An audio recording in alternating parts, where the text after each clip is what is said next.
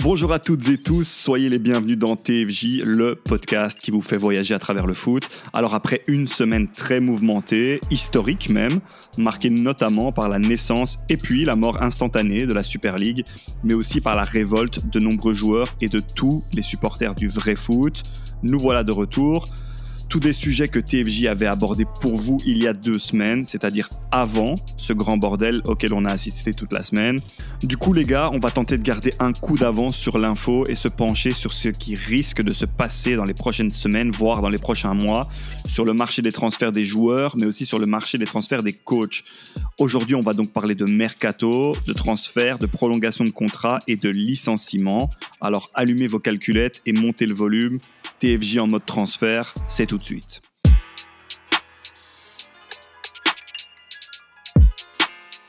Alors TFJ ne serait pas TFJ sans les experts, cela va de soi. Alors à ma gauche, l'homme qui milite pour l'éviction d'Arteta, le spécialiste maison de la musique, fraîchement revenu de la Rambla, le virtuose du virtuel. Bonsoir Laurent. Bonsoir Antoine.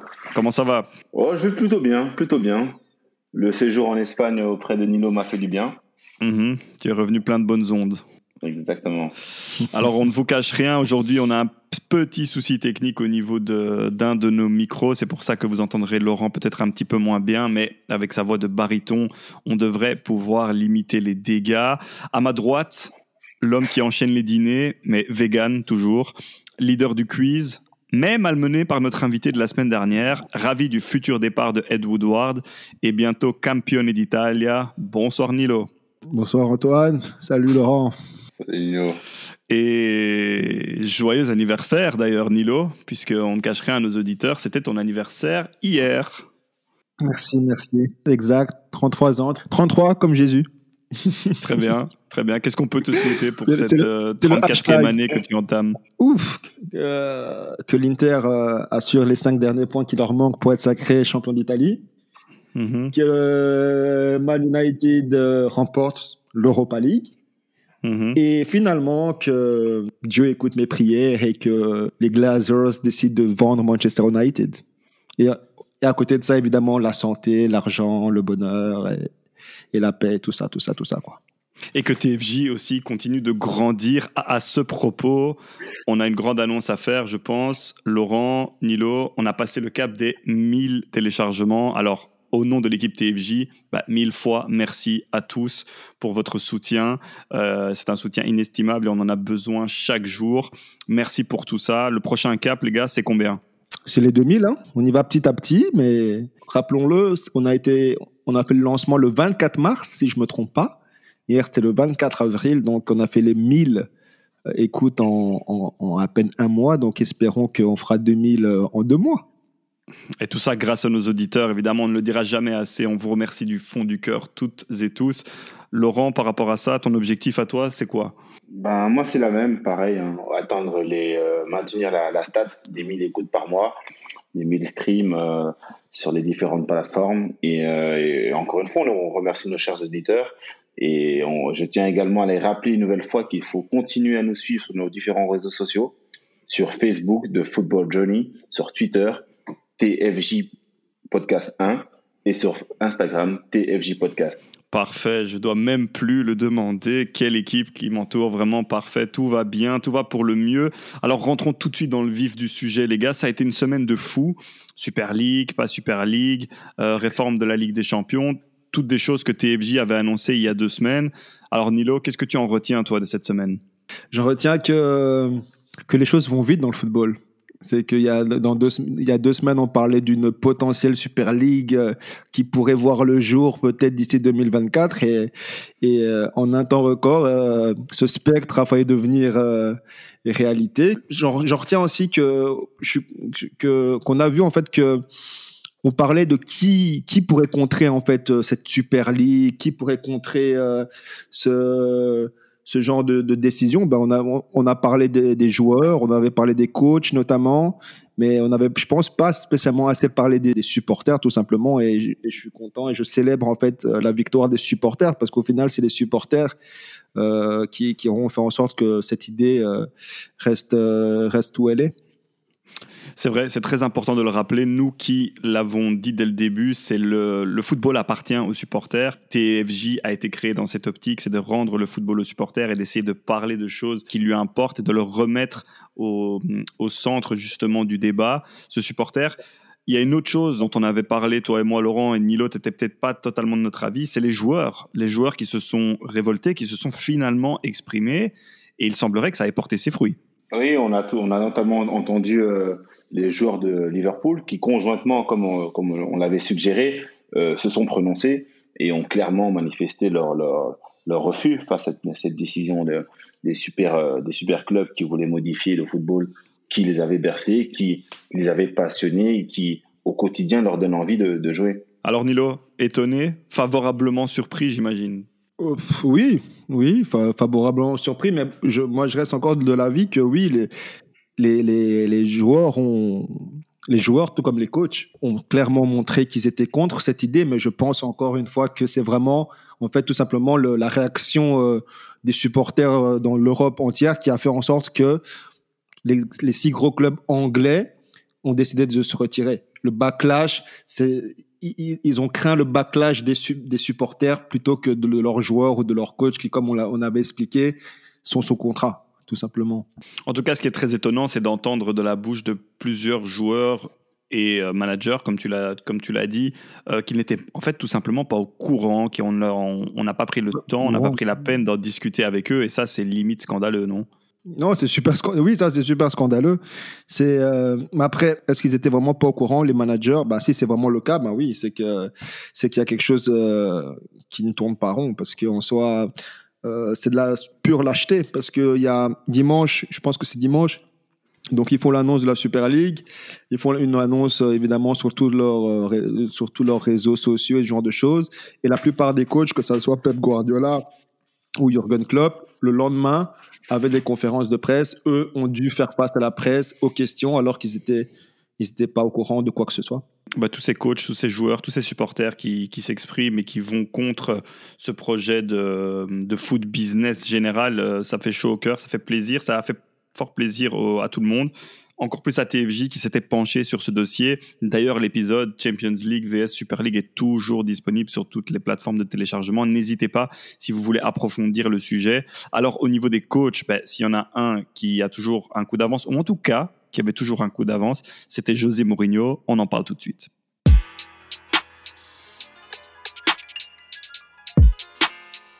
Alors aujourd'hui, les gars, TFJ se met en mode transfert, transfert de joueurs, mais aussi transfert de coach. Alors on va commencer par José Mourinho. Euh, viré de Tottenham alors qu'il y était arrivé en novembre 2019, septième de Première Ligue à 5 points des places qualificatives de Ligue des Champions, éliminé en huitième de finale contre le Dynamo Zagreb, débarqué sans avoir gagné aucun trophée et sans même avoir la chance d'ailleurs de jouer la finale de League Cup contre Manchester City, dans laquelle Tottenham s'est finalement incliné un but à zéro mais avec 23 millions d'euros de plus dans les poches, un jeu de moins en moins emballant, des relations toujours tendues avec son entourage. Ma question, les gars, José Mourinho est-il définitivement cramé? Vous avez 15 minutes. Alors, cramé, je, ne dirais pas. Euh, pour moi, José Mourinho, euh, de par son background et ses accomplissements, reste un grand coach. Maintenant, je pense qu'il devrait revoir sa méthode, et s'adapter tout simplement au, football qui euh, au football moderne qui n'est plus le football qui euh, qui, qui l'a permis de, de, remporter des trophées il y a déjà près de plus de dix ans.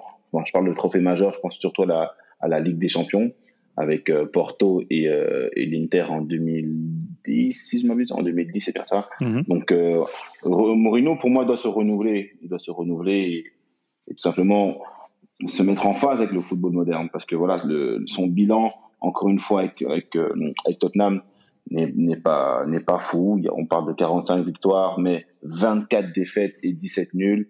C'est pas fameux. Mhm. Une moyenne de 1,77 points pris par match, c'est sa moyenne la plus basse depuis son entrée sur le circuit professionnel. Euh, tu dis qu'il doit s'adapter, qu'il doit se renouveler. À quoi, par exemple? Euh, on, on, le décrit souvent parce qu'il fait mal jouer ses équipes. Tottenham, qui était dans un premier temps relativement étincelant offensif avec des contres supersoniques, c'est petit à petit éteint. C'est notamment au niveau du style de jeu qu'il doit se renouveler, tu trouves? Oui, il y a le style de jeu, puis il y a eu également la, dépendance de son, de son duo, Kane-Son, qui à un moment donné, une fois que Kane était blessé ou que le duo ne fonctionnait plus, on a vu que l'équipe avait du mal à tourner. Et, on se demandait justement quel était le projet de jeu, parce que tant que Kane et Son étaient performants, bah, Tottenham se maintenait tout en haut du tableau. Mais une fois que ce, duo ne, l'était plus, bah, Tottenham a, dégringolé. Mm Nilo, là-dessus, pour toi, José Mourinho, aujourd'hui, cramé, pas cramé? Pour moi, c'est la José Mourinho, cramé, pas cramé, cramé, oui, oui, oui et encore oui. Quoi. Pour mhm. moi, euh, il est fini. Il est clairement fini. Euh, je te vois déjà rigoler, Laurent, mais c'est vrai. Euh, et, euh, c'est d'un fan. Hein. Moi, là-bas, je suis fan de José Mourinho. J'ai même eu des critiques à l'époque quand j'étais plus jeune parce que je j'en étais fan alors qu'il était coach de, de, Chelsea, ce genre de choses. Mais mais il faut être honnête. Mourinho, depuis Chelsea, donc depuis 2015, il quitte Chelsea licencié sur licenciement, il quitte Manchester United sur licenciement, et là il quitte Tottenham sur licenciement. Et si on doit même revenir plus, plus loin, le Real Madrid, il n'est pas licencié, mais il part euh, en perdant une fois de plus son, son, vestiaire. Donc on peut compter ça aussi comme un licenciement. Donc on voit vraiment euh, un, José Mourinho, on va dire, euh, jusqu'en 2012, 2013, on va dire 2003, 2013, une première décennie d'un grand José Mourinho, le coach innovant, euh, tu vois, qui euh, le meneur d'hommes, celui qui que tous les joueurs aimeraient être euh, par lui, etc., etc. Et un Mourinho qui depuis, on va dire, quasi dix ans, bah, c'est, c'est la chute libre. Il n'apprend pas de ses erreurs, en fait. C'est que c'est toujours le même schéma qui est, qui, est euh, répété, que ça soit à Chelsea. Je me rappelle quand on, quand, on en parlait, quand il se fait limoger de Chelsea en perdant son vestiaire. Je me rappelle de cette conversation, je l'ai eu avec toi, Antoine. C'était un, anniversaire. C'est que tu me disais, oui, mais tu sais pas ce que vous allez avoir avec Mourinho. Moi, je serais pas si, euh, si, euh, c'est content de, de l'avoir. Tu verras. Et je t'avais dit, oui, mais non, mais je pense que Mourinho, qui vient de se faire virer de Chelsea, il aura il aura à cœur de reprendre, euh, tu vois, de, montrer que Chelsea n'aurait pas dû le virer une deuxième fois, parce qu'il faut le rappeler, il se fait virer deux fois de Chelsea, Mourinho. Il s'est fait virer deux fois de Chelsea. Et je disais que United, bah, c'est une équipe qui, qui, qui est en deçà. Donc voilà, c'est un, ça peut être un, un, match euh, in, in heaven en anglais. Et, euh, et là encore, mm-hmm. bah non, il perd son vestiaire. Et aujourd'hui, à Tottenham, une équipe de Tottenham que moi, je me rappelle, il, il encensait énormément quand il était coach de Manchester United. Limite, il, quand il jouait contre Tottenham, il faisait comprendre au bord de United et aux joueurs de United que j'aimerais avoir Harry Kane, Son, euh, Vertonghen, ces genres de joueurs-là. Donc je me dis, ouf, Mourinho, il tombe à Tottenham, il tombe dans, dans avec les joueurs que, tu vois, des joueurs qui aujourd'hui en plus, il les a à la tranche d'âge que Mourinho adore, c'est-à-dire 27, 28, 29 ans, des hommes, quoi. C'est pas la le fleur de l'âge. Voilà, c'est pas le Tottenham de, 2013 ou 2014. Euh, et, et, je me dis, oui, en plus, il y va sans pression. Tu vois, il y va sans pression. C'est José Mourinho. Ben, Peut-être qu'on va retrouver le José Mourinho de, de, de, Porto, tu vois, qui prend un outsider. Euh, l'objectif, c'est le Big Four. Et si tu gagnes quelque chose, tant mieux. Si tu gagnes pas, ben, tant que tu rentres dans ton Big Four, euh, c'est l'essentiel. Donc, je, et là encore, bah, même schéma, il perd son vestiaire, il critique ses joueurs, il veut pas se réinventer. Ah, pour moi, oui, il est fini. Mais alors, du coup, vous dites tous les deux plus ou moins la même chose, c'est-à-dire qu'il doit se réinventer, mais surtout, ce qui revient dans votre bouche à tous les deux, c'est qu'il perd ses vestiaires, alors que paradoxalement, jusqu'à il n'y a pas si longtemps, en tout cas dans la première moitié de sa carrière, c'était de la bouche des joueurs que venaient les, critiques positives, que venaient les louanges. Euh, on entendait souvent les joueurs dire ben, c'est génial de travailler avec lui, il est hyper pro, il n'est pas comme on le voit dans les médias, etc. etc. C'est super paradoxal. Alors moi, ce que je vais vous poser comme question, qu'est-ce qui marchait avant et qui ne marche plus maintenant Moi, moi j'ai une citation de Mourinho à ce sujet qui peut-être qui, qui, va nous aider à comprendre. Je dois m'adapter à ce que sont les jeunes joueurs aujourd'hui. Lampard à 23 ans était un homme. Les joueurs maintenant à 23 ans ne sont que des, ce ne sont plus des hommes, ce sont des, ce sont que des morveux. Donc c'est ça aussi, je pense, le problème. C'est que oui, on est dans une autre génération. moi, le premier, je critique la génération actuelle. Bling, bling. Euh, je, suis d'accord avec lui. Mais le problème, c'est pour ça que je dis que il apprend pas, il se réinvente pas.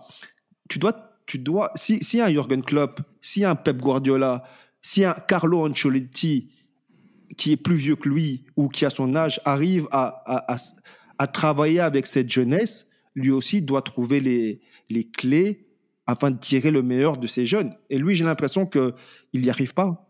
Laurent, là-dessus, est-ce que José Mourinho manque de pédagogie, manque de patience avec la génération actuelle, les starlets Oui, pour moi, c'est clairement un... Il fait face à un choc, un choc générationnel, puisqu'il il critiquait souvent ces joueurs qui, euh, qui passaient plus de temps sur leur, sur leur smartphone et, euh, et les réseaux sociaux notamment. Et euh, c'est quelque chose qui, avec, avec, lequel il a du mal, mais il doit composer.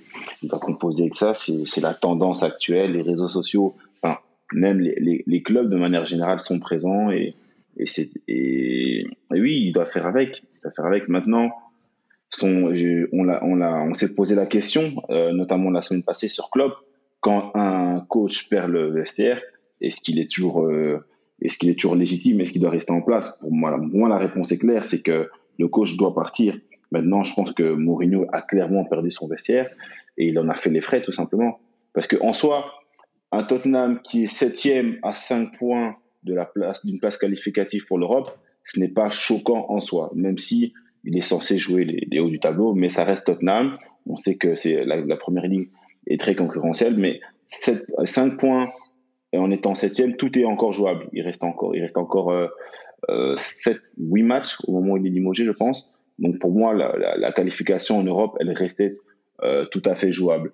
Maintenant, dans l'esprit et surtout au vu de, de ce que proposait Tottenham au niveau du jeu, je pense que ça devenait inadmissible pour le board de, garder un Mourinho. Excuse-moi, mais il faut rappeler aussi qu'il a été limogé, comme Antoine l'a dit en début d'émission, à six jours d'une finale. Tottenham qui n'a plus remporté de, de, coupe depuis, je pense, plus de 10 ans, 12, 12 ans, je pense. Ils sont ainsi, donc ils achètent, donc ils achètent, ils recrutent José Mourinho justement pour ce côté. Mourinho, c'est ça. C'est que Mourinho, tu le prends comme il est. Donc, euh, c'est bon, c'est mauvais côté, mais il t'assure au moins de remporter des titres. Là, les trophées. Donc là, ils, sont ils les amènent en finale de Carabao Cup. Et à six jours de cette finale, il le limoge. C'est incroyable. Qu'est-ce qu'il a, mhm. qu'est-ce qu'il a fait pour se faire limoger à six jours d'une finale, du match le plus important de Tottenham depuis des années j'ai probablement le début de la réponse. Vous parlez de perdre le vestiaire. Euh, après un match contre Newcastle du mois dernier, il s'est quand même permis encore une nouvelle fois d'allumer directement son, son vestiaire en live, en conférence de presse ou en tout cas en interview d'après-match en disant voilà, euh, bah, la question du journaliste c'était bah, qu'est-ce qui a changé justement? Pourquoi est-ce que euh, euh, dans certaines situations vous avez du mal à garder le zéro derrière et à prendre moins de buts et, à être juste plus réaliste que l'équipe adverse? Et il a tout simplement répondu bah, c'est le même entraîneur mais les joueurs sont différents.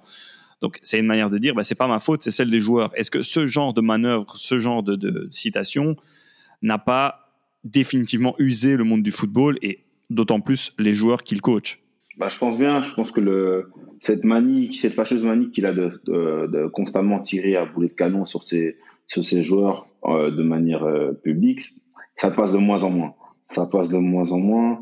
Et je pense qu'il paye. Hein. Il paye clairement. Il le paye clairement. Puisqu'à un moment donné, quand tu critiques tes joueurs ouvertement et tu, tu les blesses, tu les, tu les, tu les taquines constamment. Enfin, je pense que les, les, joueurs sont des êtres humains et que quelque part, ils n'ont plus envie de se battre pour ce coach qui, qui finalement s'amuse à les, à les lyncher publiquement. Mm-hmm. Je pense que quand, en tant que coach, tu adoptes une posture qui est, voilà, je suis coach, j'endosse euh, j'endosse les, la responsabilité de, de cet échec, tu protèges un petit peu tes joueurs. Tu, te, tu es le premier rempart pour, pour eux.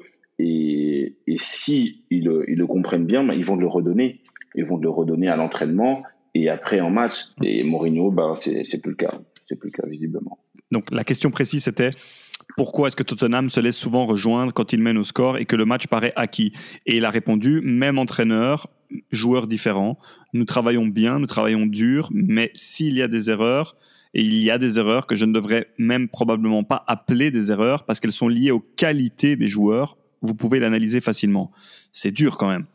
C'est super dur comme, parce que, comme je, comme je l'ai dit, c'est que moi, en tant que supporter de Man United, quand il était coach de Man United, il n'avait que des, éloges pour les, joueurs de Tottenham. Et aujourd'hui, il joue à Tottenham. Ah ouais, du coup, c'est plus le, Tottenham qu'il admirait, c'est un Tottenham soi-disant nul pour lui. Le problème, c'est que le problème de Mourinho, c'est ça, c'est son ego. Il a un ego surdimensionné. Tottenham, c'est une équipe de qualité. Ils ont le meilleur joueur de premier, le meilleur attaquant de première ligue, Harry Kane. Ils ont des joueurs comme Son. C'est les finalistes il y, a deux, a ans de la Ligue des Champions. Donc il a un effectif de qualité. Avant ça, c'était Manchester United. Avant ça, c'était Chelsea. Son problème, c'est qu'il ne se remet pas en question et euh, il n'a qu'une marque en termes de, management. C'est le tough love. Donc c'est le coach qui va venir et qui va pousser en fait comment dire euh, ses joueurs euh, dans leur retranchement en en, fait en les critiquant. Ce qu'on peut traduire par l'amour vache en français. Voilà, c'est ça, c'est ça, c'est ça sa marque. Mais entre temps, tout bon manager sait que tous les joueurs ne sont pas ne sont pas les mêmes. Je vais prendre l'exemple de Sir Alex Ferguson qui, qui, qui, était connu justement pour, pour son côté managérial. C'est que Sir Alex Ferguson a toujours expliqué que il a toujours su que il pouvait pas approcher Wayne Rooney de la même façon qu'il approchait Nani par exemple. Wayne Rooney, il pouvait avoir mis deux goals euh, dans un match lors d'une première mi-temps. Ferguson entrait dans le vestiaire et disait à Rooney tout ce qu'il avait raté. Parce qu'il savait que Wayne Rooney pouvait encaisser ça. C'était le genre de joueur qui disait Ok, j'ai mis deux goals, mais ce type, euh, il continue à, à, voir que mes défauts, ben, je remontais sur le terrain et je vais en mettre trois. Et en faisant ça, il savait aussi qu'à partir du moment où moi je critique Wayne Rooney qui a mis deux goals, qui est le meilleur joueur de l'équipe, tous les autres qui sont à côté, ils se disent ouf, si Rooney qui a mis goals, il, le coach n'est pas content avec lui, nous alors, on doit encore euh, on doit travailler, travailler d'arrache-pied. Mais il savait également aussi que Nani, s'il venait, il critiquait Nani, Nani allait pleurer. Et donc, du coup, il savait s'adapter. Et ça, c'est en fait la marque des grands entraîneurs. Ok, comme tu te disais, l'amour vache. Moi, je pense aussi que, effectivement, comme vous l'avez dit, peut-être que sa manière d'être perpétuellement dans le conflit, dans la taquinerie à l'excès, ne fonctionne plus parce qu'avant, face à lui, il avait des personnes réceptives, des hommes. Vous avez cité Wayne Rooney. Tu as aussi cité ce qu'avait dit euh, José Mourinho par rapport aux hommes et aux morveux. Je crois que le problème, clairement, vient de lui, mais aussi de qui il a en face. Euh, les personnes sont moins réceptives et moins aptes à encaisser les coups que lui donne et donc moins aptes à les rendre aussi, que ça soit sûr et en dehors du terrain. On a déjà largement dépassé les 15 minutes, mais Laurent, du coup, pour Nilo, cramé, pour toi, pas. Mais alors, du coup, ma prochaine question, pour aller où? Arsenal? Ben, Moi, je suis d'avis, je n'enterre jamais les hommes. Je n'enterre jamais les hommes. Pour moi, c'est un coach qui a gagné et qui pourrait encore gagner. Du coup, je le, je le, vois rebondir ou je ne sais pas encore, mais euh, tu as dit Arsenal. À choisir entre euh, Arteta et, et, Mourinho, bah, je mets clairement euh, un billet sur Mourinho. C'est un, gagnant, c'est un coach d'expérience, c'est un coach qui, avec un, effectif de qualité, peut, peut, peut, amener des résultats. Maintenant, avoir sa méthode, si je remets en question, pourquoi pas? Parce que pour moi, je pense que Arteta, euh, je l'ai déjà dit et je le redirai mille une fois, n'a pas sa place sur le banc euh, d'Arsenal qui, euh, qui, qui navigue encore à la dixième place aujourd'hui, peut-être même, peut-être même la seconde partie du, tableau. Donc non, je n'entends pas, j'entends pas Mourinho. Le, le constat, est, il, est, il est clair pour tout le monde. Sa, sa méthode ne paye plus.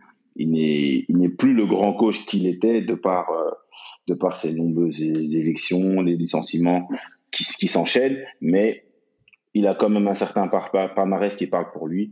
Et, euh, et donc, euh, j'espère euh, notamment le revoir bientôt parce que ça reste quand même un, un coach emblématique de ces, dernières années. On parle notamment de la sélection du Portugal, peut-être pour Mourinho. Alors, tu l'as dit, c'est un gagnant. Euh, à noter que Tottenham, c'est la seule équipe avec laquelle il n'aura remporté donc aucun titre. De loser à winner, on va faire le saut pour Munich tout de suite les gars, et un club que vous connaissez tous très bien, puisque lui, les trophées, il les gagne.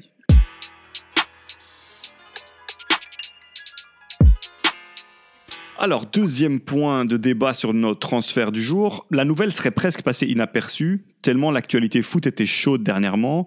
Mais l'entraîneur du Bayern Munich, Hansi Flick, a annoncé vouloir quitter le club bavarois en fin de saison. Arrivé au Bayern en novembre 2019, tiens, tiens, comme un certain José Mourinho, il avait mené le club à un triplé en fin de saison, remportant la Ligue des Champions, le championnat et la Coupe d'Allemagne. Classique pour le Bayern Munich, vous me direz. Euh, dans la foulée, le club a aussi gagné la Super Coupe européenne, la Super Coupe d'Allemagne et le Mondial des clubs. Donc six titres en une année. Si je ne me trompe pas, Nilo, tu l'as d'ailleurs dit dans une de tes stats des semaines précédentes.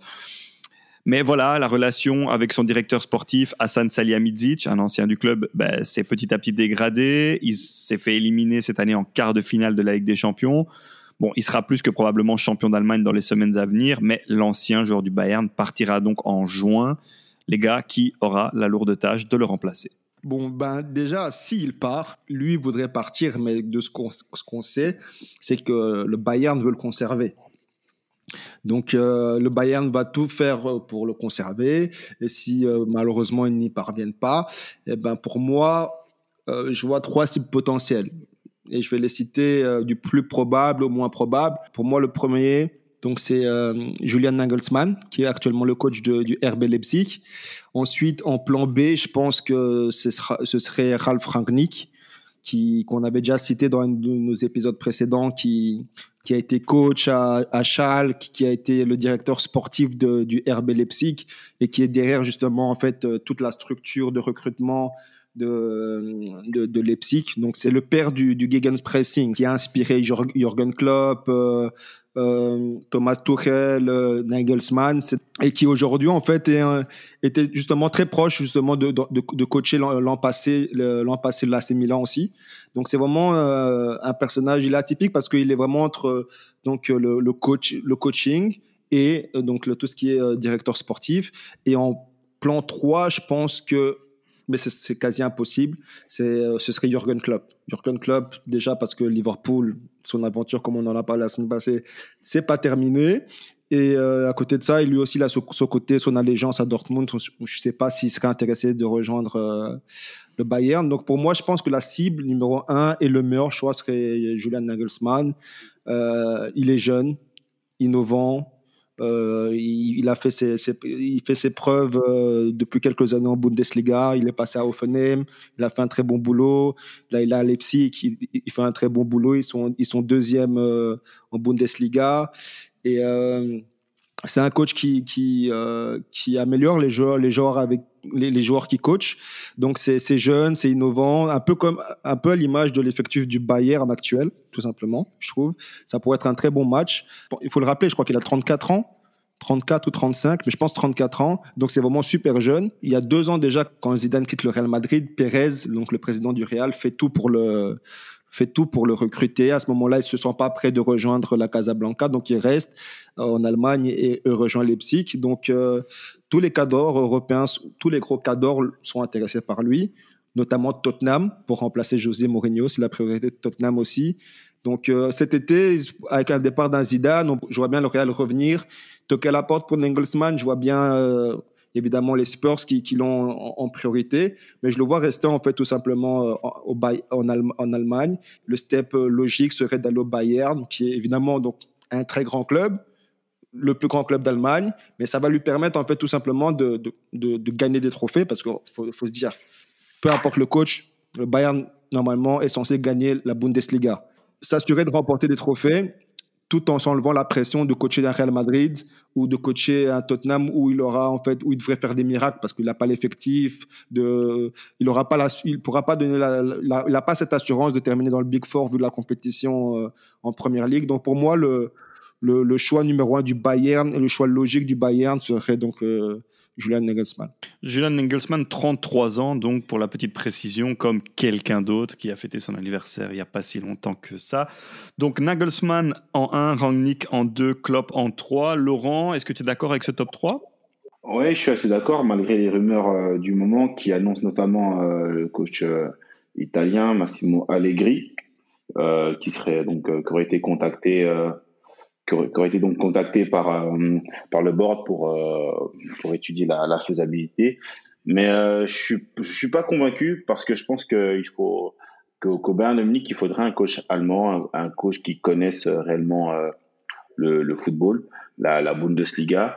Euh, je sais que par expérience, généralement tout ce qui est Ligue des Champions, ben, c'était Jupp Heynckes, c'était Flick, euh, on a eu Ancelotti, ça n'a pas été, il y a eu Pep Guardiola également. Du coup, euh, je pense qu'il devrait rester un rester sur le sur le, le, un coach allemand. Maintenant, Klopp, c'est un petit peu compliqué. Nilo l'a bien dit avec la rivalité et l'allégeance qu'il a pour Dortmund, le voir au, grand Bayern, pourquoi pas? Après, rien n'est possible dans le dans le football, donc pourquoi pas? Pour moi, ce serait également un, un, match, comme le dit si bien Nilo. Mais sinon, mis à part ça, il n'y a pas tellement de coachs que que, je verrai euh, s'asseoir sur le, banc du Bayern. Bah surtout qu'au Bayern, il y a une longue tradition d'ego surdimensionné et c'est aussi notamment ça qui amène aujourd'hui à cette situation parce qu'en soi, si on prend les chiffres et tout simplement les résultats d'Anti Flick, il n'y aurait pas vraiment de raison ni de le virer ni de le laisser partir d'ailleurs. Mais comme je vous l'ai dit tout à l'heure, c'est plutôt un désaccord profond avec euh, le directeur sportif Salihamidzic qui nous amène à cette situation-ci. Euh, à noter que Flick a été d'une d'une grande classe en dénonçant justement les, attaques dont fait preuve Salihamidzic et sa famille sur les réseaux sociaux depuis que ben, Flick a annoncé son départ. Il a, il a précisé que malgré tout ce qui nous a opposé ces dernières semaines, je cite, euh, ces attaques sont quelque chose que je désapprouve absolument. Donc, bon, c'est quelqu'un euh, qui, je pense, a des principes, mais qui euh, ne dépasse pas la ligne rouge. Il y a quelque chose de très intéressant dans ce que vous avez dit par rapport à Nagelsmann notamment. Ben, c'est que oui, c'est un entraîneur à la mode, c'est un, un, entraîneur innovant et très jeune, à l'image des joueurs que le Bayern euh, affiche dans son 11 de base. Moi, ma question, c'est à 33 ans, n'est-ce pas trop tôt pour ce genre de profil, pour prendre le Bayern en main? Je laisse répondre euh, Laurent, parce que je sais que lui, justement, il, accorde beaucoup d'importance à l'âge, à l'expérience et à la stature du club. Bah, Franchement, là, là, j'ai à prendre en compte parce qu'on parle quand même du, du, Bayern de Munich. C'est une institution en, en Allemagne, c'est une institution en Europe. Et du coup, à 33 ans, c'est tout à fait légitime de demander si un, un Nagelsmann a les épaules assez larges pour pouvoir justement euh, gérer ce Bayern de Munich Pour moi, je pense que, un peu comme on dit dans le foot, il n'y a pas d'âge dans le football. Quand tu es un joueur, pour citer mon petit Kylian Mbappé. non, mais pour, ah, moi, je suis pro les, la, nouvelle génération des coachs, les, les coachs jeunes. Mais, mais Nagelsmann, il faut quand même rappeler, c'est qu'il il a 33 ans, mais ça fait deux ans qu'il a Leipzig. Avant ça, je pense qu'il commence à 26 ans à coacher euh, à Offenheim. Donc, c'est peut-être sa, sa, sixième ou septième saison pro. Donc, euh, pour moi, c'est vraiment tout simplement la, la suite logique. parce qu'il a, il a fait Offenheim. Là, il a Leipzig depuis deux ans. Leipzig, il, il, fait sortent euh, l'an passé en Champions League contre, contre Paris. C'est qui qui sort Leipzig? Euh, Paris. Paris, Paris. C'est voilà, Paris. je pense. C'est Paris. Et c'est les quarts de finale. Hein. Donc, toi. C'est les quarts de finale. Pour moi, il est prêt pour le Bayern. Surtout comme on dit, c'est un Bayern jeune. C'est un Bayern qui, qui, qui, qui, aspire à, à, avoir les meilleurs jeunes joueurs d'Europe pour, rebâtir, pour pouvoir dominer l'Europe sur, sur des années. Mais ce serait un, un move plus facile pour lui que d'aller, par exemple, un Real Madrid ou même un Zinedine Zidane qui, malgré, comme on a dit, a, tout gagné en tant que coach là-bas et sous pression euh, chaque fois que ça va pas, ou aller, par exemple, à Tottenham qui le veulent aussi. Ou... En fait, le Bayern, c'est la pression, mais c'est la pression dans son pays. Dans, où il est déjà adoré et où il connaît déjà ses jeunes joueurs, c'est pas trop tôt. C'est que oui, c'est juste, c'est un prodige il y a des prodiges, on va dire, en tant que joueur de foot. Il commence à jouer à 16 ans, 17 ans. Depuis qu'il a 26 ans, il est coach. Aujourd'hui, c'est sa sixième, septième saison. Et la suite logique, c'est un grand club. Et le grand club de son pays, c'est le Bayern Munich. Ben, moi, je suis, d'accord avec toi dans le sens où je n'en mets pas en, cause les qualités de Nagelsmann. C'est plutôt le timing que je remets en question parce qu'à 33 ans, le, gérer le Bayern de Munich, c'est pas le même effectif que tu as à Leipzig. On te parle d'un Robert Lewandowski, il y a encore Müller qui sont là. Est-ce moi, je, je me pose la question sur le fait de, sa capacité à gérer le vestiaire également. Parce que tu, tu passes de, comme tu as bien dit, du RB Leipzig au, au Bayern de Munich, c'est pas du tout la même chose. Et euh, à 33 ans, est-ce qu'il a la capacité à le faire? Je ne sais pas. Je ne sais pas. Et euh, je pense pour moi qu'il serait, qu'il est encore un peu tôt, qu'il devrait encore faire euh, quelques piges au niveau où il est, qui, qui, qui, est relativement, qui est clairement bon. Et euh, j'ai plus l'impression qu'en prenant, le Bayern maintenant, ça, pour, ça pourrait plutôt le desservir si s'il venait à échouer qu'autre chose. Je t'entends bien, mais c'est quoi échouer au Bayern? C'est pas donc c'est quoi? C'est ne pas gagner la Ligue des Champions? Parce que le titre, il va le, il va le remporter avec le Bayern de Munich. Il est deux, il a, il a Leipzig, il est deuxième tu lui donnes la meilleure équipe qui est premier, il va, il va conserver le titre. Bah, en, principe, oui, mais c'est vrai que comme tu dis, c'est quoi échouer? Ben, C'est euh, ben, par exemple ne pas se qualifier pour, euh, pour les, huitièmes et, quarts de finale, ne pas être dans le dernier carré de la Ligue des Champions. Je pense qu'il se mettrait, il va se mettre une pression en début de carrière qu'il n'a pas besoin parce que c'est un bon coach. Pour moi, il a encore, euh, il a énormément apporté au football. Et c'est, et comment dire, avoir cette, cette tâche de pseudo échec au Bayern, pour moi, ça pourrait plus le desservir qu'autre chose. Et tu le verrais où, toi, ce, prochain next step avant un Bayern Munich? Je le vois encore un petit peu. c'est aussi trop bah, jeune pour Arsenal. Non, il est, pour Arsenal, il n'est pas trop jeune. Pour moi, Arsenal, ça pourrait être le match dans le sens où il a déjà l'expérience, il a déjà, il a, déjà, il a quelques accomplissements qui parlent pour lui en Ligue des Champions. Et euh, avec un, effectif jeune, ça pourrait matcher. Je, je pense juste que le, que le mettre dans un, un, tout gros club comme le Bayern, comme le Real Madrid, avec des stars à gérer et la pression en plus, pour moi, c'est compliqué. Et toi, toi, tu vois quoi? D'abord, je voudrais vous donner quelques petites précisions par rapport à tout ce qu'on vient de dire. Première chose, euh, Hansi Flick, dont on parle depuis le début, n'était que l'entraîneur adjoint de Niko Kovac. Donc, c'était le, le, coach avant Hansi Flick, c'était Niko Kovac, qui n'avait lui que 48 ans. D'accord? Donc, c'était pas aussi jeune que Nagelsmann, mais c'était quand même fort jeune pour être à la tête du Bayern Munich et qui a été évincé assez rapidement après notamment une lourde défaite contre euh, l'Eintracht Francfort, 5-1. À ce moment-là, le Bayern n'était que quatrième ou cinquième de mémoire et il s'est rapidement fait, fait mettre dehors.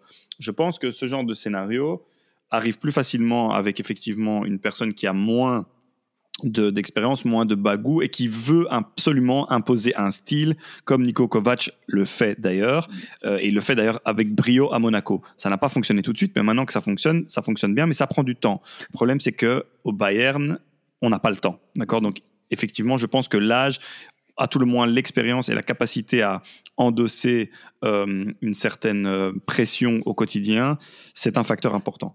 Deuxième chose, qu'on n'a pas encore euh, dit à nos auditeurs et c'est important. Flick est fondamentalement en désaccord avec euh, Salihamidzic, mais il y a aussi l'appel de la sélection. N'oubliez pas que Joachim Löw s'en ira après l'Euro et qu'il y a aussi probablement une place qui se libère, donc pour lui, à la tête de la sélection. Il y a notamment Lothar Matthaus qui a dit que, qui a à moitié dévoilé, donc c'était un secret de Polichinelle, que Flick prendra la tête de la sélection. Ça, c'est la deuxième chose que je voulais vous dire. La troisième chose, tu as cité Ralf Rangnick. Ralph Rangnick qui est effectivement sur les tablettes de pas mal de clubs, mais qui est quelqu'un qui demande les pleins pouvoirs. Les pleins pouvoirs, il ne les aura pas au Bayern. Deuxième mhm. chose à savoir là-dedans, c'est que Schalke 04, qui est relégué, va tout reconstruire de A à Z et qu'il mise sur lui. Ils l'ont déjà approché. Il y a un accord, euh, en tout cas oral, avec le club qui est le club de son cœur, pour prendre le rôle de directeur sportif et tout refondre de fond en comble pour remettre Schalke 04 mhm. sur la carte du foot européen. Donc tout ça, ce sont des choses qui me font dire que effectivement, si je dois analyser euh, à froid comme ça, ma première intuition irait vers euh, Nagelsmann parce que effectivement il est allemand, il est brillant, il travaille avec des jeunes joueurs, il a des idées, euh, il est innovateur, etc je me demande si effectivement, dans quelle mesure l'âge ne pourrait pas être un handicap, en tout cas à ce stade-ci. C'est une réflexion évidemment qu'on ouvre, on n'a pas la réponse à ça. Comme on, dit, euh, comme on disait, Nagelsmann, il, il, est dans le championnat depuis, euh, depuis quelques années. Et je pense qu'en arrivant au, Bayern, même avec des Lewa qui ont le même âge que lui, ou un, an de plus, je sais plus, ouais, 88 je pense, donc le même âge que lui, un Müller ou un, ou un, ou un, un Neuer, je pense qu'ils vont l'accueillir avec respect parce qu'ils ont, ils joué contre ces équipes. Ils ont joué contre son Offenheim, ils ont perdu contre son Offenheim, ils ont joué contre son Leipzig, ils ont perdu contre son Leipzig. Donc, certes, l'âge, euh, c'est un critère, on va dire, euh, important, mais je pense que ce Bayern-là, ces joueurs du Bayern-là reconnaissent déjà le travail d'un Engelsmann en Bundesliga. Je pense que si on doit résumer tout en une phrase, l'âge est important, mais c'est l'expérience qui prime. Et dans ce cas-ci, il a énormément d'expérience et de charisme aussi pour mener une équipe comme le Bayern de Munich. On est arrivé au terme de nos 15 minutes. Julian Nagelsmann, donc, à suivre pour euh, peut-être reprendre le petit banc du Bayern Munich la saison prochaine. En tout cas, ça serait une très belle découverte et un très beau challenge pour lui, je pense, et pour euh, tous les supporters du foot en général. On va passer de Munich à Dortmund, il n'y a que quelques kilomètres, on fait ça rapidement.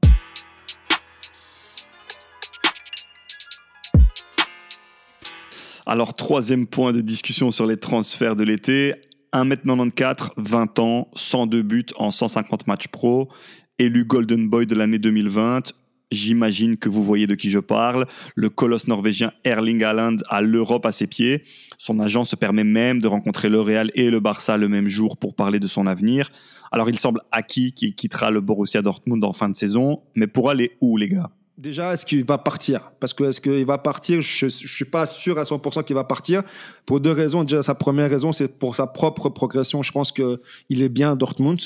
Il sait qu'il arrive à Dortmund que depuis janvier 2020 et que donc c'est donc c'est cette saison c'est seulement sa première vraie saison complète à Dortmund. il a 20 ans, je le vois je le vois bien rester une deuxième année, sachant que l'été prochain, donc l'été prochain, il a une clause libératoire de 75 millions qui sera qui pourrait être activée, tandis que cet été euh, il n'y a pas de clause. Donc si un club le veut, va devoir payer ce que Dortmund réclame, ce qui est 150 millions, ce qui n'est pas rien en période Covid, pour le rappeler. Et il euh, faut aussi rappeler que, que Dortmund, aujourd'hui, c'est n'est pas un petit club financièrement.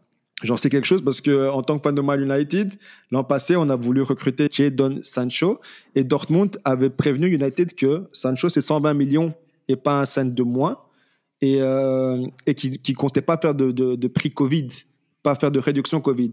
Et c'est le message qui, qui a été euh, qui, est ressorti euh, il y a quelques semaines au sujet de, de, de c'est que si, si, quelqu'un veut Haaland, ce sera 150 millions. Et si c'est pas 150 millions, ben Haaland restera à Dortmund pour des raisons euh, tout simplement sportives. Parce que, parce que tout simplement, c'est leur meilleur joueur aujourd'hui. En termes des chiffres, je vois mal quelqu'un l'acheter cet été. mais si quelqu'un devait l'acheter, je vois qu'une seule destination pour euh, Erling Haaland, c'est Manchester City, tout simplement pour, euh, pour plusieurs raisons. City, cet été, ils perdent Sergio Aguero. Euh, donc, ils ont besoin d'un numéro 9 pour le remplacer. en termes de, de, de, chiffres, on, sait très bien qui est Manchester City. Ils ont l'argent, il y a l'allègement du, du, fair play financier qui, rentre en vigueur prochainement, qui, pourrait les permettre justement de faire ce genre de, folie. Et euh, d'un point de vue plus personnel, son père, à Erling Haaland, a joué pour Manchester City. Donc, euh, donc y a tous ces points font en sorte que si si devait partir cet été, moi je vois qu'une seule destination, c'est Manchester City. Mais euh, mais c'est un grand mais parce que financièrement ça va être difficile, je pense, pour les clubs d'aller mettre les montants réclamés par Dortmund, sachant que si tous mordent sur leur chic, dans 12 mois, ben, il y a une clause euh, de 75 millions pour pouvoir l'acheter. Effectivement, Alf Inge Haaland, le père donc de Erling Haaland, a porté le maillot des Citizens de 2000 à 2003. Il a disputé 38 matchs et il a remporté le championnat de D2 en 2002. Laurent, alors, resté pour progresser ou par manque d'argent, ou Manchester City, ou à une autre destination? Ben, pour le coup, je rejoins Nilo. Pour moi, Alain euh, devrait rester euh, une pige ou, ou, deux à Dortmund pour sa progression. pour moi, comme il a dit, c'est sa première saison pleine. Il faudrait euh, éventuellement une année de confirmation, euh, saison durant laquelle il pourrait encore progresser.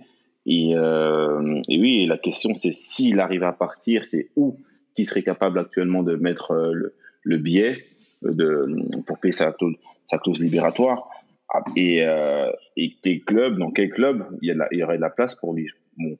Au vu de ses performances, je pense que n'importe quelle équipe peut faire de la place. Tous les cadres européens, bien sûr, pourraient faire de la place pour lui et rêverait d'avoir un, un, attaquant de, ce, de sa qualité. On a, on a entendu que son, son agent, son agent véreux, à ce qui paraît, aurait été en contact avec euh, plusieurs clubs, notamment le Real, le Barça. Moi, honnêtement, je, je, ne sais pas pourquoi, mais je le verrais bien au Barça. Je verrais bien je verrais bien euh, du côté de la Catalogne parce qu'il y a clairement de la place. Le FC Barcelone est à la recherche d'un, est orphelin d'un neuf depuis le départ de, de Suarez. Et pour moi, ça pourrait également euh, lui permettre de, de, se confronter à un autre football, de, de frotter, de jouer avec Lionel Messi et de, et pourquoi pas de, de d'exploser le, son compteur but qui, qui est déjà pas mal à son, à son âge.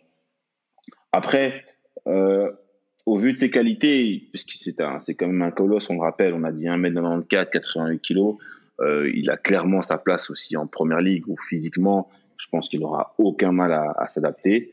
Euh, on a cité City, ouais, pourquoi pas Chelsea, United, ils sont tous sur lui. Maintenant, c'est vrai que les, gros sont tous sur lui.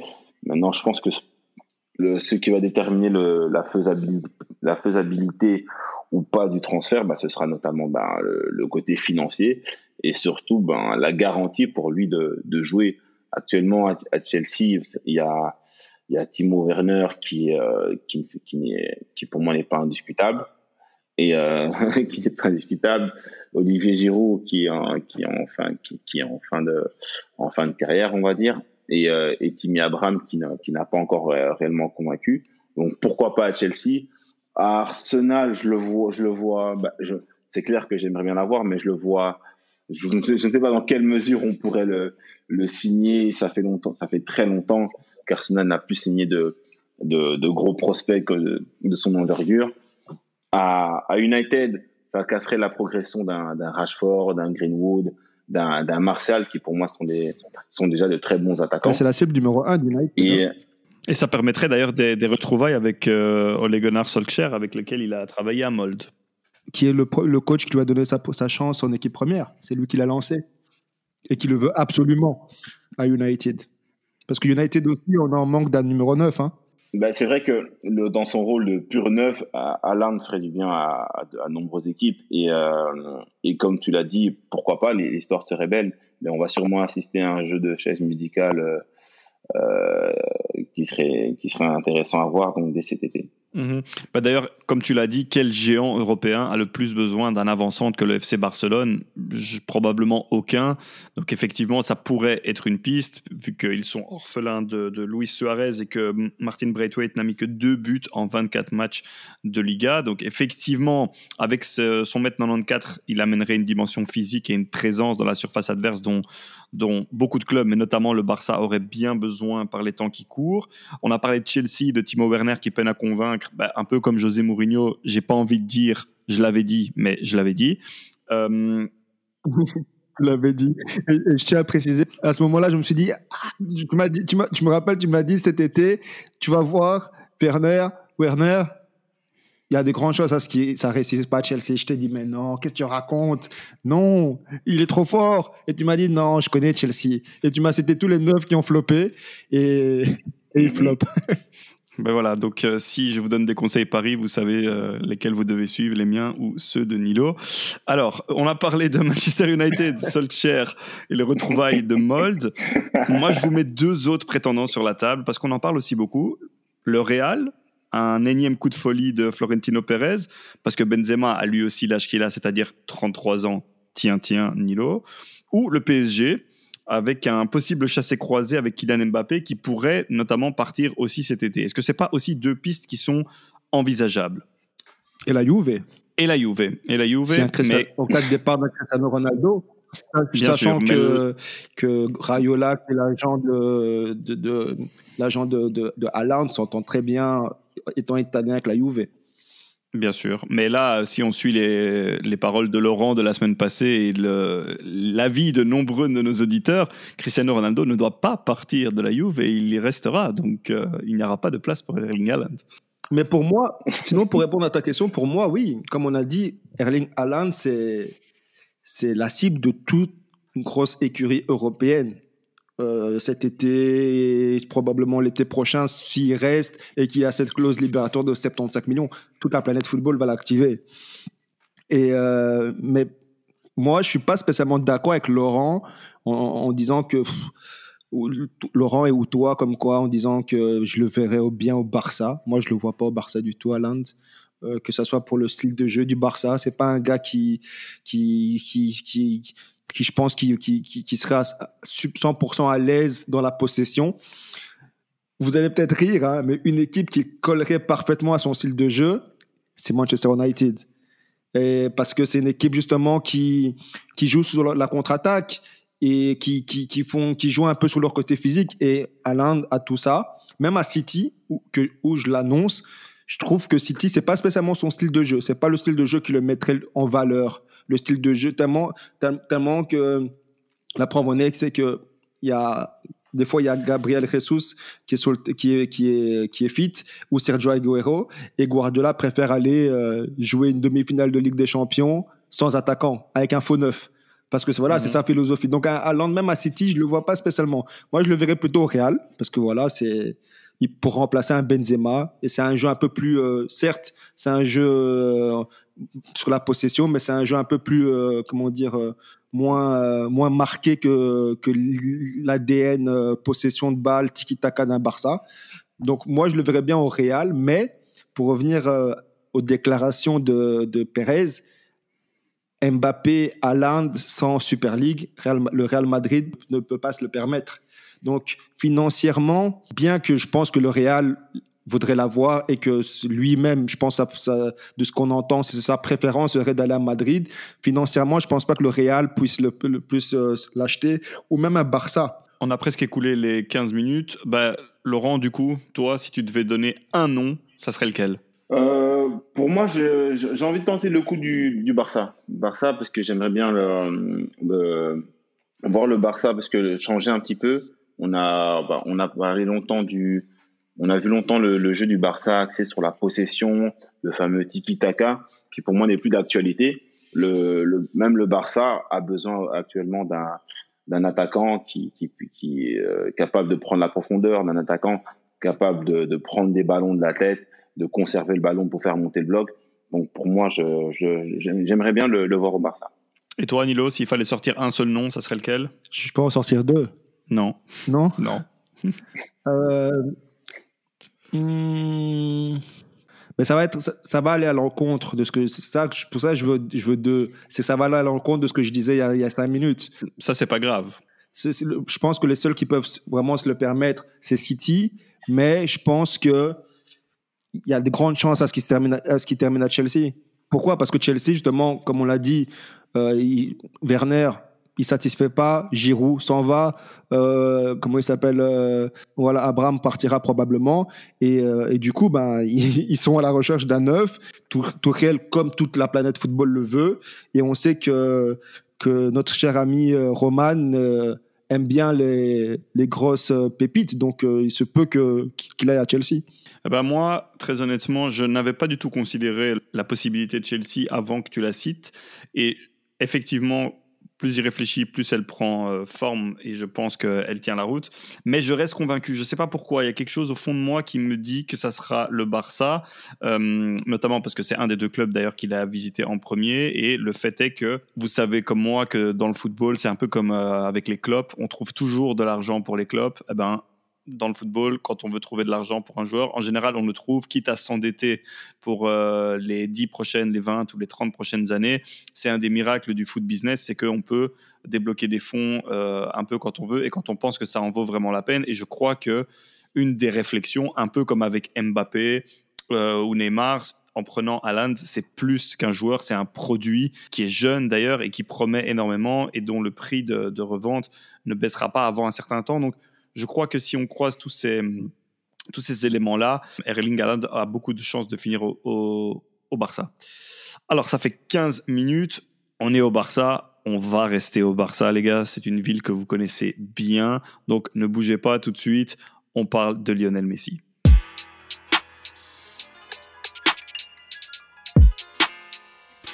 Alors, quatrième point de discussion, Last but not least, le numéro 10 mythique du FC Barcelone, 772 matchs, 667 buts, 292 assists, 6 ballons d'or, 4 Ligues des Champions, le tout en seulement 1m70. Lionel Messi était quasiment parti du FC Barcelone l'été dernier, avant de rester à contre-coeur et à la stupeur générale. Le scénario risque bien de se répéter cet été, alors les gars, Messi restera ou restera pas? Bah Pour moi, il restera. Il restera, c'est son club de cœur je pense que la saison dernière, il a, il a eu l'occasion de partir s'il voulait réellement le, faire et il ne l'a pas fait. Je pense qu'il est resté parce qu'il voulait tout simplement que les choses changent dans son club. Et euh, pour ma part, il restera. Il restera. Il, a aucun intérêt à partir. Il est, il est bien. Sa famille est bien installée. D'ailleurs, c'était une des raisons qu'il aurait, euh, qu'il aurait poussé à rester justement parce que ses enfants et sa femme étaient, euh, n'avaient pas à cœur de déménager notamment euh, en Angleterre, vers, euh, vers Manchester, où on l'envoyait, notamment. Du coup, pour moi, Lionel Messi euh, restera bel et bien en, Catalogne. Il va renégocier son contrat et rester dans son club de cœur. La question, c'est est-ce qu'il est prolongera? Ok, bah, je pense que oui, il prolongera. Devrait-il prolonger? Je pense que non. Euh, ni pour lui, ni pour le Barça, mais je reviendrai à ça plus tard. Mais est-ce qu'il va prolonger? Oui, je pense qu'il va prolonger. Pour aussi, je pense que c'est pour les mêmes raisons qu'un Erling Haaland, c'est que je pense que les gens oublient un peu euh, ou devraient plus penser en fait que se rendre compte que actuellement le football comme toute l'économie vit une crise et se permettre d'acheter Lionel Messi, c'est quelque chose. Donc, euh, ah, il faut quand même préciser que le prix d'achat est nul, hein, que ça serait que le salaire, entre guillemets que le salaire. C'est le salaire. Oui, évidemment, mais ça reste un, gars qui, juste, euh, son salaire a failli mettre son club euh, en faillite il y a quelques mois. Je pense qu'il touche combien Messi par an? 45, 50 Dans ces eaux-là? Un Lionel Messi qui vient dans ton club alors que gratuitement, tu le payes encore plus cher qu'il touche déjà au Barça. Et ça, financièrement, c'est un coût pour tout, tout, tout, gros, qui en vaut la peine probablement. Hein. mais bon, donc euh, moi, je pense que pour les, si Messi devait partir, il y a deux clubs. Moi, je vois deux clubs, City et Paris. Euh, City, parce que voilà, il y a c'est le Barça bis, il y a son coach, euh, il y a son coach Guardiola, il y a il y a le il y a Soriano et il y a le board Barça, etc., etc. Et ils adoraient avoir un Lionel Messi, mais là mais actuellement, la priorité de City, je pense que c'est un Erling Haaland ou c'est un neuf pour remplacer Agüero qui part. Et, je vois mal City se positionner sur Messi euh, avec, euh, avec l'éclosion de, du petit Phil Foden et ce genre de choses. Et donc, le deuxième club, je verrai un Paris, mais Paris, je pense que c'est possible, mais ça dépendra de, Mbappé.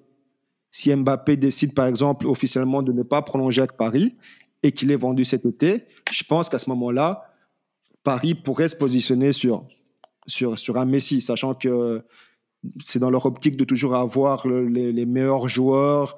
Et on sait aussi que, donc, que, Messi et Neymar aimeraient rejouer ensemble. Et, euh, et, je pense que ça pourrait se faire. Mais au final, est-ce que ça va se faire? Je pense pas. S'il avait voulu partir, il serait parti déjà il y a plusieurs années. Je pense aussi que le, le plus gros problème que Messi avait, c'est c'était avec le management de, de Bartomeu, qui n'est plus là aujourd'hui. C'est Laporta qui revient, Laporta avec qui s'entend bien, euh, qui est prêt à faire des efforts pour, euh, pour le conserver. Donc si Messi prolonge le Barça, il va devoir baisser son salaire.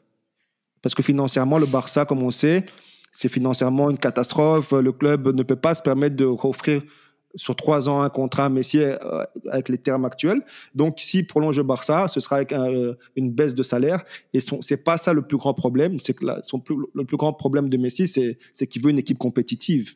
Il a 34 ans bientôt, il veut gagner la Ligue des Champions encore une fois. Et, du coup, le Barça est en train de travailler actuellement pour, euh, lui permettre d'avoir cette équipe compétitive. on parle notamment de Erling Haaland ou en plan B, Sergio Aguero, qui est un de ses meilleurs amis. Euh, et, donc, moi, je pense que ça, va jouer à ça. Il va, un peu voir euh, d'ici quelques semaines euh, où est les promesses de, son président en sont en termes de recrues.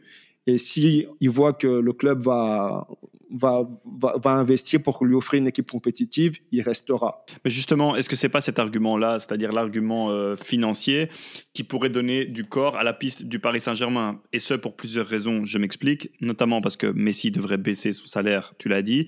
Deuxièmement, parce que s'il y a un club qui a la puissance financière nécessaire pour le payer, en tout cas en termes de salaire et même en termes de prime de signature, parce qu'il devra aussi signer une prime de signature, c'est bien le Paris Saint-Germain. Il y a aussi, tu l'as dit, ben, le facteur Neymar, Neymar qui est encore en, Ligue des Champions avait annoncé après une victoire, je pense d'ailleurs contre Manchester United, euh, ben, que, c'est ce qu'il voulait le plus, c'était reprendre du plaisir avec Messi, que ça pouvait être n'importe où, que ça ne lui posait aucun problème, mais mhm. que il voulait rejouer avec lui et qu'il fallait le faire dès l'année prochaine. Donc il y a quand même pas mal de signaux qui enverraient euh, Messi au PSG.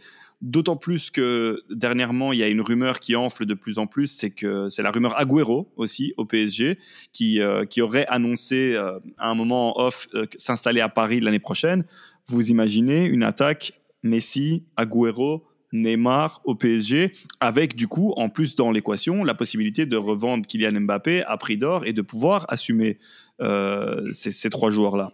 Ouais, et comme, comme tu as dit, tu, vends Mbappé, tu, as de l'argent. Et tout à l'heure, j'ai cité ne faut pas oublier, c'est que, le, que, c'est que le financial fair play va être allégé.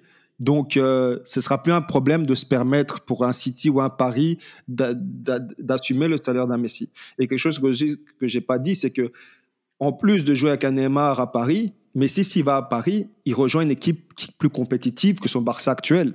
Donc, Paris lui offre lui offrirait un gros salaire, son salaire, c'est pas un plus gros salaire, mais aussi immédiatement une équipe qui est super compétitive. C'est possible qu'il parte, mais c'est un joueur euh, sentimental, Messi. C'est son Barça, il a eu l'occasion de le quitter à maintes reprises. Aujourd'hui, le quitter alors que le club a besoin de lui, je ne sais pas s'il il aura le cran de le faire. Je parle de cran parce qu'il faut quand même du cran de le faire. Et euh, pour revenir à ce que je disais, est-ce que le Barça devrait est-ce que le Barça et le Messi, et Messi, le Messi, autant pour moi, est-ce que le Barça et Messi devraient euh, mettre un terme à leur relation d'amour? Pour moi, oui. Parce que le Barça s'enlèverait une épine du pied. Je sais, j'entends déjà tout le monde me dire oui, mais après que tu dis que le, la Juve doit se séparer de Cristiano, tu me dis, tu leur tu dis que le Barça doit se séparer de Messi. Mais oui, aujourd'hui, financièrement, garder Messi, c'est. Tu peux pas garder Messi et reconstruire ton Barça bah, Moi, je suis pas forcément d'accord. Pour moi, bah, déjà sportivement, Messi à 34 ans, euh, on sait qu'il est, qu'il, est bien dans, son cocon catalan. Le voir évoluer dans un autre environnement, je ne sais pas ce que donnerait Lionel Messi ailleurs. En Ligue 1, pourquoi pas. En Première Ligue, je le vois clairement pas. Et puis, euh, puis moi, la puis en ce qui concerne notamment euh, le coût de Lionel Messi au Barça, ben, il peut être compensé par le départ d'un joueur. On parle notamment, il y a notamment un Antoine Griezmann qui qui est toujours au Barça, qui coûte cher également. Et qui, euh, pour moi, si le Barça le vend, ils auront déjà une partie des fonds pour pouvoir assumer notamment le salaire de Lionel Messi et voir de nouvelles recrues. Il y a un Ousmane Dembélé qui, pour moi, ne, ne devrait pas partir, mais s'ils arrivent à vendre, imaginons qu'ils arrivent à vendre Ousmane Dembélé et Antoine Griezmann, le Barça aura largement les, les, fonds d'assumer Lionel Messi euh, et, et un, recrutement qui sera, qui sera ambitieux. Mais à long terme, est-ce que c'est vraiment très intelligent de vendre Griezmann et Dembélé pour garder Messi qui n'a plus qu'une, voire deux années sous la, sous la pédale? C'est une question que je pose. Non, la question se, pose. Et, euh, je pense, mais je pense qu'il finira sa carrière euh, au, Barça ou bien il, il, ne quittera pas à 34 ans euh, le Barça pour aller relever un challenge euh, à l'étranger. Ce n'est pas dans, dans, sa nature. Comme on a vu, on a vu ces dernières années, surtout avec l'épisode de l'année dernière, il avait une clause qu'il qu'il aurait, qu'il aurait juste euh, pu activer en juin pour pouvoir partir librement. Il ne l'a pas fait. Pour moi, ça, ça veut tout dire. Il est attaché à son club. C'est le, le club où il a encore, de, pour moi, il a encore énormément à donner au football. On, on, parle d'un an, mais Messi, pour moi, il a encore 2-3 ans à, très haut niveau, donc ce serait encore un, un, atout pour au FC Barcelone qui pourrait accompagner notamment la, la jeunesse, la jeunesse, puisqu'il y a des, des, des, bons joueurs tels que Pedri, Arojo, euh, Mingueza qui arrivent, et, etc. Et, et qui est blessé actuellement. Et euh, pour moi, Lionel Messi peut effectivement faire, faire la transition avec cette nouvelle génération le Barça, malgré son coup, n'a pas intérêt à, s'en débarrasser. Je pense que c'est le, dernier euh, joueur qui incarne réellement euh, l'identité du, FC Barcelone. Je ne vais pas compter un Gérard Piqué ou un Sergio Busquets qui pour moi sont, clairement finis, mais Lionel Messi a encore des beaux jours devant lui au FC Barcelone selon moi. Hum, il ne faut pas oublier dans ce que tu as dit que c'est aussi euh, l'ancien président Bartomeu qui n'a pas euh, respecté sa parole et qui ne l'a pas laissé partir. Parce que oui, il est sentimental, oui, je pense qu'il a du mal à partir et que c'est pas quelqu'un qui met un couteau dans le dos, certainement pas du club qu'il a vu grandir et faire toute sa carrière, mais on l'a d'une certaine manière retenu contre son gré. Il aurait pu aller euh, au tribunal, il aurait pu s'opposer légalement, mais il ne l'a pas fait. Euh, mais du coup, tournons la question autrement. Est-ce que ça, ça ne serait pas fondamentalement un gâchis de ne pas le voir ailleurs qu'au FC Barcelone, un jour pareil? Gâchis, oui ou non. En tout cas, ce serait pour, plutôt pour les, les ceux qui débattent de, de, savoir qui est le GOAT entre Cristiano et Messi. Parce que Cristiano aura, fait la, aura prouvé que ça soit en Angleterre, en Espagne et maintenant en Italie que voilà, c'est le meilleur partout. Laurent a dit et en, sélection. Laurent a dit qu'il ne s'attend pas à ce que Messi euh, puisse euh, euh, le faire à une soirée à Stoke, comme, comme il y a l'expression en Angleterre. Donc moi, je pense que Messi, ailleurs, partout, il s'imposerait je suis sûr qu'il arrive euh, en, première ligue, il apprend le foot de nouveau. Il va partout, il s'imposerait. Mais va-t-il le faire? Je pense pas, parce que comme on l'a dit, c'est un gars qui. Après, moi, je vis à Barcelone. Je peux comprendre que quand tu, vis à Barcelone et que tu joues pour le Barça, tu n'as pas envie de partir. Surtout quand tu joues dans un, dans un club qui est compétitif. Donc, je comprends aussi qu'il n'a jamais eu l'envie de partir. Euh, mais le Barça veut le conserver aussi. Ça, il faut le dire. Hein. Le Barça veut le conserver. Là, on lui offre trois ans de contrat. Certes, on, lui demande de baisser son salaire, mais on parle d'un contrat à vie. Euh, il resterait au Barça en tant que joueur, il baisse son salaire, mais ce serait sur 15-20 ans où il continuera à, toucher euh, une rémunération du club. Mais euh, est-ce que ce serait dommage de ne pas l'avoir vu ailleurs? Oui et non. C'est dommage de ne pas avoir vu Totti euh, au Real de Madrid, mais, les Romains et les amoureux du football sont bien contents de l'avoir vu qu'à Rome, comme Steven Gerrard. Tu as vu euh, Cassano. voilà, comme Steven Gerrard à Liverpool ou, euh, ou Ryan Giggs à, Manchester. Donc, nous, les, les, vieux, en tant que vieux, un peu, ça ne me dérangerait pas de le voir rester toute sa carrière au Barça. Eh ben moi, je suis plutôt pas d'accord avec vous là pour le coup. C'est-à-dire que j'ai la profonde conviction qu'au final il va rester, mais j'ai envie de rêver, j'ai envie de justement d'être utopiste. Et euh, déjà l'année passée, j'étais quasiment certain qu'il allait partir. Là, je le suis limite encore plus pour plein de raisons que vous avez évoquées, c'est-à-dire notamment le manque de challenge peut-être sportif que le Barça offre dernièrement. Et si effectivement il y a tous ces problèmes d'argent et qu'il n'y a pas un attaquant notamment de classe mondiale Sting à Haaland qui débarque, euh, ben Messi j'ai l'impression qu'il va traîner son spleen finalement avec ce Barça qui n'est pas capable de gagner des grands titres, en tout cas à mon humble avis, euh, au jour d'aujourd'hui, face à la concurrence, ou peut-être en tout cas des titres internationaux. Au niveau national, c'est peut-être autre chose.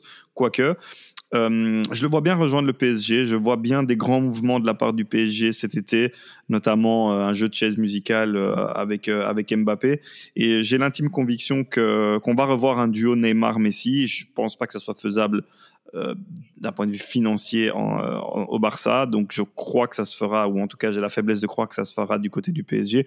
Peut-être même avec la surprise du chef et l'arrivée de Kun Et je pense très honnêtement même si j'ai mes réserves sur ce type de, de manœuvre et sur ce type de construction d'équipe, que ça pourrait être un vrai beau moment et que ça pourrait donner lieu à des, des, beaux affrontements, à des belles soirées européennes notamment, et à un trio euh, bah, de feu et imprévisible de trois gars pleins de talent et qui s'apprécient les uns les autres. C'est en tout cas dans l'ADN du PSG et ça ne m'étonnerait pas qu'ils essayent de recréer euh, une forme de galactique, euh, mais à Paris. Bon, évidemment, tout ça au conditionnel et à confirmer, mais à tenir à l'œil parce que je crois savoir qu'en France, euh, les, rumeurs vont bon train et qu'elles ont plus que le statut de simple rumeur. On est arrivé à la fin du quatrième point, les gars. Bah, tout de suite, comme d'habitude, on va passer aux trois points d'actu de la semaine écoulée.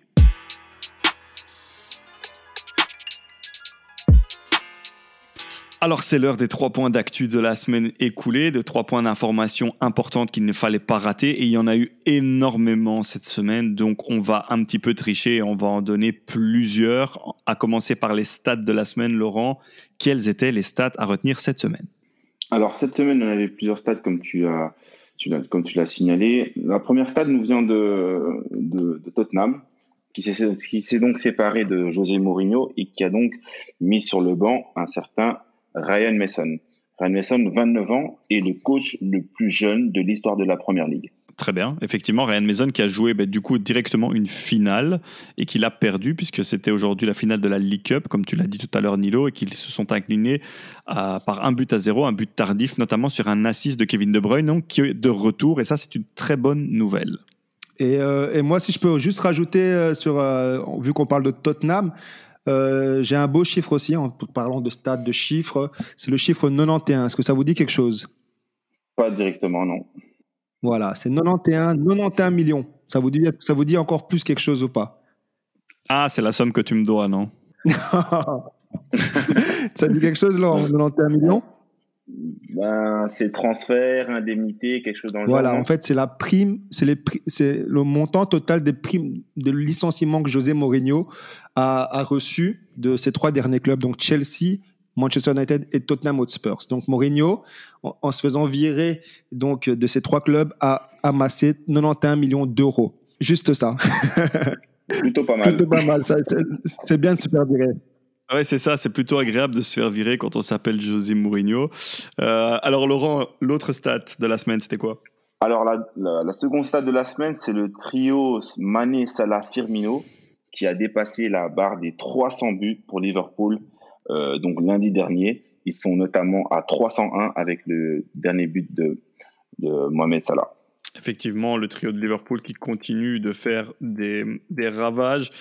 Mais ne l'oublie pas, Nilo, tu, nous- nous l'avais annoncé euh, la semaine passée, Liverpool doit finir dans le top 4 et pour l'instant, il continue de perdre des points. Ouais, il continue de perdre deux points. Mais bon, il reste cinq journées, ils sont à quoi? 4 points? Je pense 4 points, hein donc c'est faisable. Je garde espoir. Très bien, c'est bien, l'espoir fait vivre. Alors on passe tout de suite à l'actu de la semaine avec toi Nilo, aux actus de la semaine plutôt. Oui, aux actus parce que j'en ai plusieurs. Bon, la première, c'est que ça concerne l'euro. On en avait parlé dans notre épisode euh, Euro 2020 plus 1. Euh, donc, euh, on a appris en fait tout simplement cette semaine, on a eu la confirmation des stades qui, qui, qui accueilleront l'euro. Et dans cette confirmation, on a appris que Bilbao, donc la ville de Bilbao et de Dublin n'accueilleront donc pas de match de l'euro cet été. Et du coup, c'est donc Bilbao et Dublin qui n'accueilleront pas, comme je- j'expliquais euh, l'euro. Et l'UEFA a décidé de remplacer ces deux villes par Saint-Pétersbourg à la place de Dublin et Séville à la place de, euh, de Bilbao. Il y a encore un petit doute concernant Munich, qui sera la, la, la, la ville qui accueillera le premier match de l'équipe de France. Pour l'instant, Munich est conservé. Tout à fait, c'était important de le préciser pour euh, tenir à jour notre dossier Euro 2020 plus 1, la- l'euro qui approche de plus en plus et une des, des nouvelles réjouissantes pour les Diables, c'est donc le retour de Kevin De Bruyne, comme on l'a dit tout à l'heure. Euh, L'autre actu de la semaine, Nilo, c'était quoi? L'autre actu de la semaine concerne donc notre très chère Super League, qui, comme tu l'as dit, euh, a été tuée dans l'œuf. Mais, mais d'un point de vue officiel, malgré le retrait de la, majorité des, clubs fondateurs, il y en a quatre euh, qui, sont toujours dans la Super League et qui revendiquent euh, qui, ne veulent pas abandonner le, combat. C'est le Real Madrid, c'est le Barça, c'est la Juve et c'est l'AC Milan. Et, donc le président de l'UEFA, qui est Alexander Seferin, leur a fait savoir que euh, ils doivent décider en fait si c'est des clubs de Super League ou de Ligue des Champions, car si c'est des clubs de Super League, ils ne pourront pas participer à la Ligue des Champions. Et finalement, la dernière actu de la semaine, ça concerne le match qui, est- qui s'est joué tout à l'heure, la finale de la Carabao Cup, qui opposait Ouais. donc euh, Manchester City de Kevin De Bruyne à, au Tottenham Hotspurs de, de Toby Alderweireld et euh, qui, comme tu l'as dit, a vu s'imposer donc les Citizens. Mais euh, les Citizens sont imposés ce soir et remportent pour la quatrième saison consécutive cette compétition. Donc 2017, 2018, 2018, 2019, 2019, 2020 et maintenant 2020, 2021. C'est leur coupe. Très bien, le chiffre Bah, 4. c'est bien, ça fait un trophée en plus pour euh, ton poulain Phil Foden. Exactement, exactement, tu fais bien de le préciser. Et le chiffre 4 qui est mis à l'honneur aujourd'hui, 4 points de débat. 4 titres en League Cup pour Manchester City. Moi, je vais vous parler du match à suivre cette semaine et il s'agit aussi du chiffre 4. Combien y a-t-il de points de différence entre Liverpool et la première place qualificative en Ligue des Champions, Nilo? 4. 4 points exactement. Et devine contre qui joue Liverpool la semaine prochaine. Man United. Exactement. Donc pour moi, le match à suivre la semaine prochaine, c'est-à-dire le dimanche 2 mai, ça sera Manchester United-Liverpool à 17h30. Un choc, évidemment, un classique anglais dont Nilo saura vous parler mieux que moi la semaine prochaine, en fonction du résultat, bien sûr. On verra s'il sera là ou pas. À choisir, Nilo, une victoire de United ou gagner ton pari? Ouf.